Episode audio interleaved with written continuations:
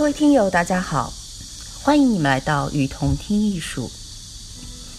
在这里，我们介绍国内外艺术机构、艺术家，分享关于艺术的文章，让你用听的方式，更多的了解艺术。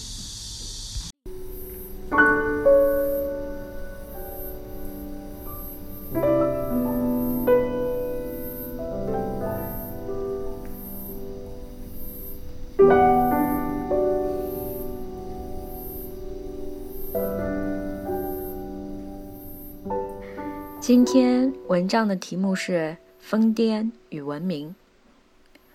疯狂不是一种自然现象，而是一种文明产物。没有把这种现象说成疯狂，并加以迫害的各种文化的历史，就不会有疯狂的历史。福柯，《疯癫与文明》是一九六一年出版的。它是福柯的第一部重要的书，是他在瑞典教法语时写的，讨论了历史上“疯狂”这个概念是如何发展的。福柯的分析始于中世纪，他描写了当时人们如何将麻风病人关起来。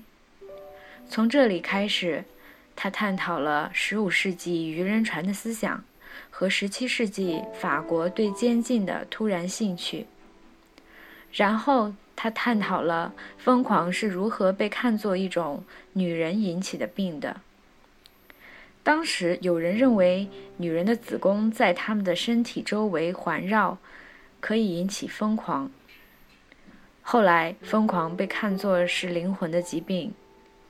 最后，随着西格蒙德·弗洛伊德疯狂被看作是一种精神病。福柯还用了许多时间来探讨人们是怎样对待疯子的，从而将疯子接受为社会秩序的一部分，到将他们看作必须关起来的人。他也研究了人们是怎样试图治疗疯狂的。尤其，他探讨了菲利普·皮内尔和塞米尔·图克的例子。他断定这些人使用的方法是残暴和残酷的。图克比如对疯子进行惩罚，一直到他们学会了来模仿普通人的作为。实际上，他是用恐吓的方式来让他们的行为像普通人。与此类似的，皮内尔使用厌恶疗法。包括使用冷水浴和紧身服。在福柯看来，这种疗法是使用重复的暴行，直到病人将审判和惩罚的形式内化了。米歇尔·福柯在西方被视为思想知识界的一个斯芬克斯，一个谜样的人物，因为他的离经叛道和难以归类性。他不论述柏拉图、笛卡尔和康德，不讨论传统的哲学概念，而是从西方文化的边界入手，考察疯癫、医学、监狱和性的历史。在他的历史分析，疯癫、疾病、犯罪和性乃至人，都不是确定不疑的客观事实，而是观念、知识、话语。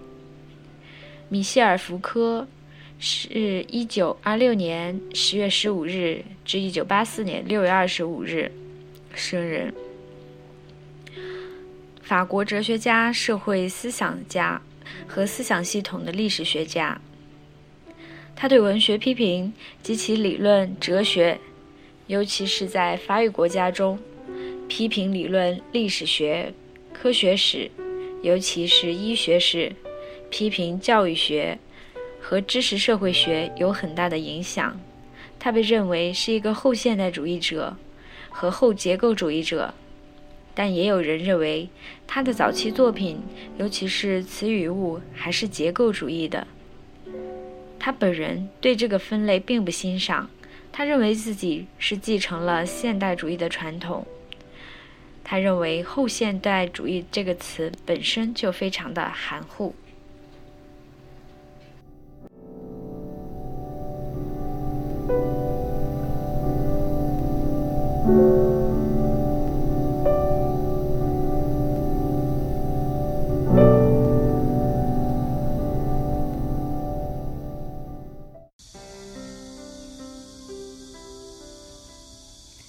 感谢您的收听，欢迎大家多提宝贵意见。并且来我们与同听艺术同名的微信和微博留言哦。